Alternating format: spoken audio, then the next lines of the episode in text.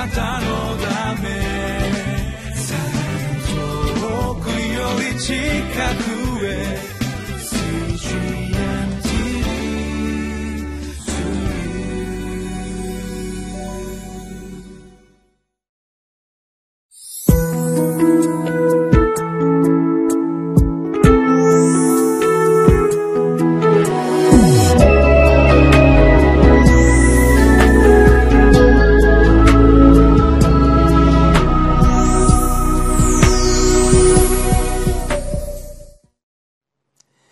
こんにちは。いかがお過ごしでしょうか。上野芝キリスト教会の三好明久です。今日もリビングライフのテキストを用いて神様の言葉である聖書からご一緒に教えられてまいりましょう。本日は9月9日金曜日。テキストはローマ人への手紙3章9節から20節。タイトルは信仰が始まる告白。私は罪人です。です。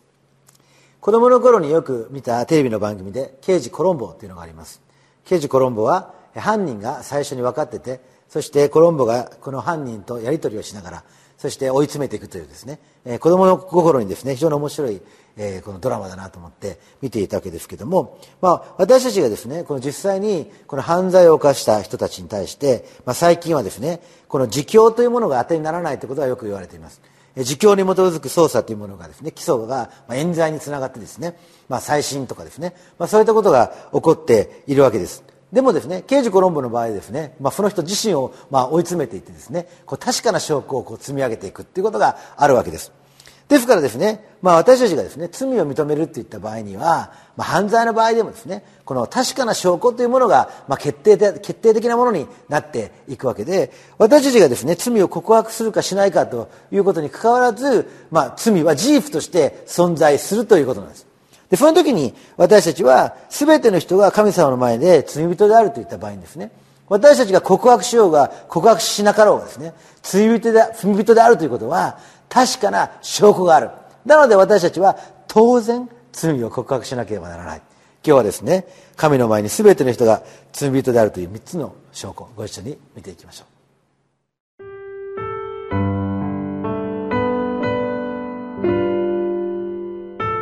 ローマ人への手紙3章9節から20節。ではどうなのでしょう？私たちは他のものに勝っているのでしょうか？決してそうではありません。私たちは前にユダヤ人もギリシア人もすべての人が罪の下にあると責めたのです。それは次のように書いてある通りです。偽人はいない。一人もいない。悟りのある人はいない。神を求める人はいない。すべての人が迷い出て皆共に無益なものとなった。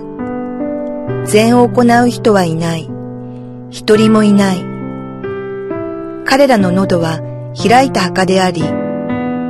彼らはその下で欺く。彼らの唇の下にはマムシの毒があり、彼らの口は呪いと苦さで満ちている。彼らの足は血を流すのに早く、彼らの道には破壊と悲惨がある。また、彼らは平和の道を知らない。彼らの目の前には神に対する恐れがない。さて、私たちは立法の言うことは皆、立法の下にある人々に対して言われていることを知っています。それは、すべての口が塞がれて、全世界が神の裁きに服するためです。なぜなら、立法を行うことによっては、誰一人神の前に義と認められないからです。立法によっては、かえって罪の意識が生じるのです。私たちがこの罪人である、ということは、それはもちろん聖書の中にですね、偽人はいない、一人もいない、悟りのある人はいない神を求める人はいない全ての人が迷い出て皆共に無益なものとなった善を行う人はいない一人もいない、まあ、そう書いてあるわけですけれども。しかしですね、まあ、現実に私たちが自分自身をこの振り返ってみた時ですねこのところでパウロが言っていることがですねまさに当てはまるんではないかと思うわけです。それは第一番目に私たちは隣人を、まあ、偽るって言いますか欺く、えー、存在であるということが分かります。簡単に言えば嘘つきということです、えー、13節に彼らの喉は開いた墓であり彼らはその下で欺くとあります。で100%ですね。この正直な人はいない、えー、ということはですねこれはまあ私たちが自分自身を考えてみればよくわかることです。私の父はですねすぐバレる嘘はついてもよいがバレない嘘はついてはならないと私に教えました。人間というのは嘘をつかないといけないことがあるのでバレる嘘はまあいいと。バレない嘘はですねこれはずっと抱え込まなければならないのでこれは大変なことだ。まあ知恵のある言葉じゃなかったかなと僕は思うわけですけれどもしかしバレない嘘をつきますとそれはですね死ぬまで持っていかないといけないことになりますから神の前に持っていかなくちゃいけなくなってですねこれは大変なことです。でも私たちが正直に自分自身を見ればですね私たちの、はですね隣人を欺いている。そういうことがしばしばあるんではないでしょうか、えー、偽善というふうに言ってもいいかもしれませんけれども私たちは表面的に良い人間でありたいと願う。それは誰でもあることですし自分の心の中を見ればですね自分がそんな良い人間ではないことは、まあ、明らかなわけですから私たちがですねこの嘘つきであるということはこれはもう百も承知であるということがわかるわけです。もちろんここで書いてるようにですね彼らはその下で欺くというまあ本当にまあなんていうか この、えー、人を欺くような、えー、ことはないかもしれないですけれどもしかし私たちは自分自身が嘘をつく存在である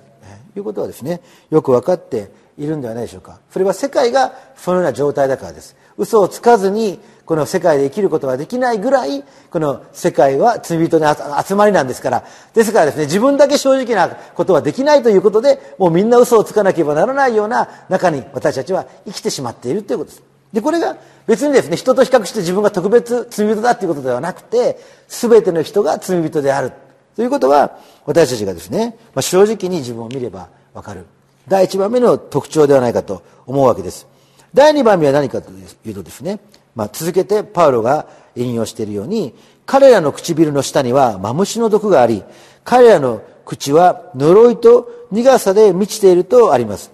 でこれはですね私たちが隣人を実際には愛してはいない。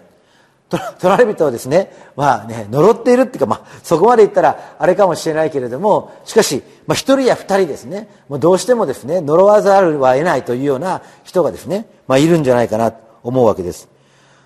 ある場合にはですね、神様に対して不平不満を言うかもしれない。ある場合には隣人に対して不平不満を言うかもしれない。もちろん、例えば権力に対して批判をするということは、これは必ず必要なものです。なぜかというと、権力は腐っていくからです。つまり私たちは罪人の世界に生きている証拠です。批判があるということはですねそれは何らかの問題を私たちが抱えている証拠であってですね何らかの不平不満やこの他人を呪ったりこのいろいろ言葉でですねいろいろこの文句を言ったりする。これは何か問題がある証拠ですよね、え。クレーム、えー、スーパーなどのですね、このクレームもですね、お客様から宿題をもらったということで、それは良いことである、えー、わけなんですけれども、しかしそれは仕事が不十分であるということの証拠だし、それがどんどんですね、この呪いやな不平不満になってきますと、それは私たちがですね、単なるクレームや批判で終わらなくて、私たちを不幸にしていくという、このものになっていくわけです。ですから私たちが、この批判するということはですね、まあ、ある面必要なんですけれどもそれが神様や隣人を呪うということになっていくときに自分を不幸にするし私たちがそのような批判や不平不満を持たなければならないということはすなわち私たちがそのような不完全な世界罪人の世界に生かされているいやおなしに生きている証拠だということが分かるわけですね。でそれは私たちはまあ人間がこの全ての人が罪を持っているということですね。大きな証拠になっていくんではないでしょうか。そして3番目には15節からこう書いています。彼らの足は血を流すのに早く彼らの道には破壊と悲惨がある。また彼らは平和の道を知らない。とあります。まあちょっとですね表現がグロテスクなので、えー、ちょっと自分には当てはまらないと思うかもしれませんけれどもしかしここで描かれていることは何かというと例えば戦争というものがありますよね戦争してでも何か自分のものにしたいと願うあるいは争いをしてですね、なんとかですね、隣人のものを奪ってでも自分のものにしたいと願う。まあ、例えばオリンピックっていうのがありましたけれども、このオリンピックでもですね、ルールを破ってでもドーピングをしてでも金メダルが欲しい。えー、卓球の水谷選手はですね、この世界中ではびこっている、この卓球のラバーのグルーですね。あのグルーによって、もうこのコースがいろいろ変わっちゃうって、みんなやってるんだってですね、彼は文句言ってますね。日本人だから真面目だからね、文句言ってます。これもで、やっぱりですね、このルールを破ってでも、この金メダルが欲しい。これはですね、私たちが罪を持っている大きな証拠です。で、いや、そこまでのことはやったことはないよ、言うかもしれないけれども、しかし私たちの心の中を見つめてみればですね、私たちがこの、人をですね、この蹴落としてでも人人から奪いたい何かですね争いをしてそして何とかですね自分のものにしたいそのようなこの神様が与えてくださったものを喜ぶよりも正義を曲げてでもですねこの自分のものにしたいという思いがもしあったならば私たちはそれを貪欲というわけですけども私たちが罪人であるということの大きな証拠ではないでしょうか。日本人は真面目でそしてそういうものはないと思うかもしれませんけれどもそんなことはありません。朝鮮半島をこの侵略したこともあるしそして満州をですね自分たちの侵略したこともあるしそしてこの貪欲さというものはですね隠されているかもしれないけれども普段は。しかし心の中にはあって何かあった時にはですねそれが表に出てきてそして私たちのえ人生に大きな影を落としていく。そういったこともしばしば起こっていくんではないでしょうか。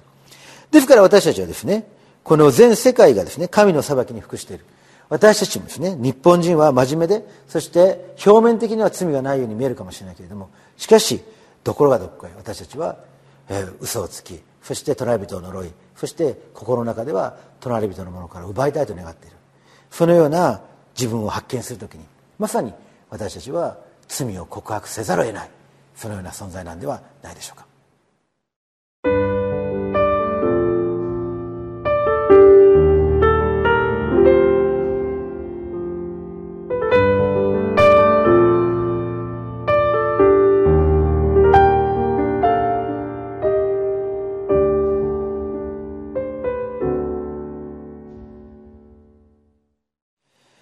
20節に、なぜなら立法を行うことによっては、誰一人神の前に義と認められないからです。立法によっては、かえって罪の意識が生じるのであります。私たちは、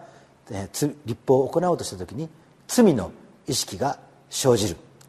これは非常に重要なことです。私たちが自分を責めるのではなく、罪を認識することができる。それによって、私たちは罪を告白し、そして神様の恵みの好循環の中に導かれていくことができるからです。お祈りします。恵み深い天の父なる神様私たちが罪人であることの動かぬ証拠を私たちは知っているにもかかわらずそれを否定し何とか良い人間になろうとしているかもしれません。しかしよどうぞ私たちが正直に自分の罪を言い表しそして立法によって示されている私たちの本当の姿その罪の姿を告白してイエス・キリストの恵みを受け取ることができるように主を導いてください。主イエス・キリストのお名前によってお祈りします。アーメン。